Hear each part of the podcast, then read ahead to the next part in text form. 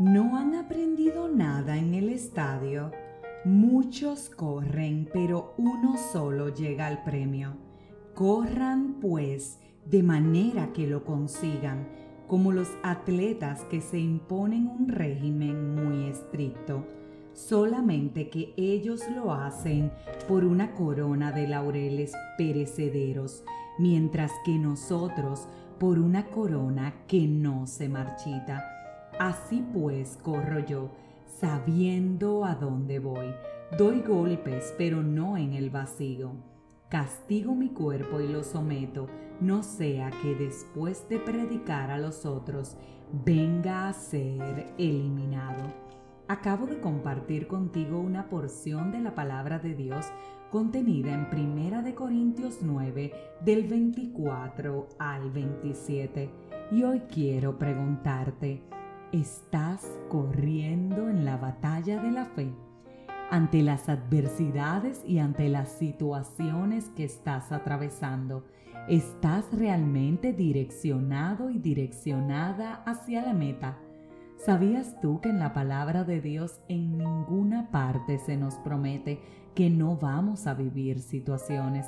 Por el contrario, se nos deja muy claro que en el mundo viviremos tribulaciones, pero que no temamos porque nuestro Señor Jesucristo ya las venció todas, que nos toca aguantar, aguantar refugiados en la fe, sabiendo que Él nos ha dado no un espíritu de cobardía, sino un espíritu de valentía y que ninguna situación por la que tengamos que pasar va a ser más fuerte de lo que nosotros podamos soportar y que en su debido tiempo y bajo su santa voluntad va a terminar ese problema. Así que sí, nos toca batallar, nos toca orar con constancia, nos toca correr, correr con la mirada fija en nuestro Padre, sabiendo que Él es quien nos espera en la meta. Nos toca esforzarnos, nos toca ser valientes, nos toca ser coherentes, coherentes con lo que creemos, coherentes con lo que profesamos, coherentes y conscientes de que Dios nos está observando y de que no podemos darnos por vencidos.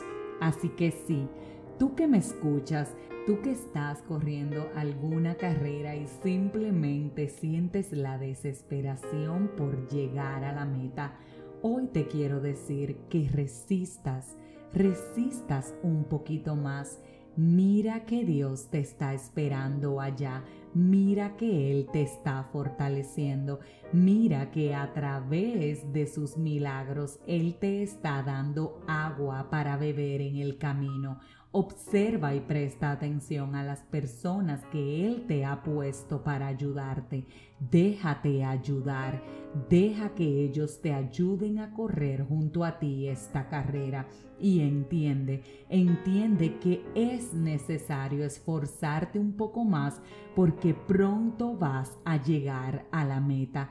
Así es, la meta es para quienes están conscientes de que hay que vencer y no darse por vencidos. Por eso hoy, hoy toma la decisión de decirle, aquí estoy corriendo la batalla de la fe, aquí estoy fijando mi mirada en ti que estás en la meta, no en el dolor y el cansancio que llevo en el cuerpo, no en la fatiga, no en la sed, no en el agobio, ni siquiera en el deseo de detenerme, esa fuerza mental que me dice que me dé por vencido.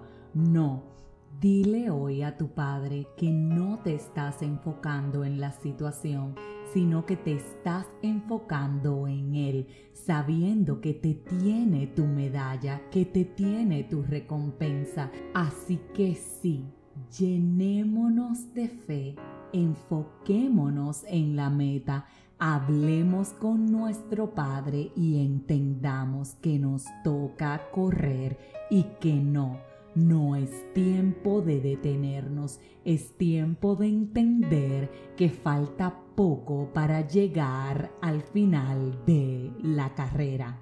Vamos, no te detengas. Si este mensaje edificó tu vida, suscríbete, compártelo, pero como de costumbre, te espero mañana en un nuevo episodio de este tu podcast 5 minutos de fe y sigue adelante que cada día es uno menos.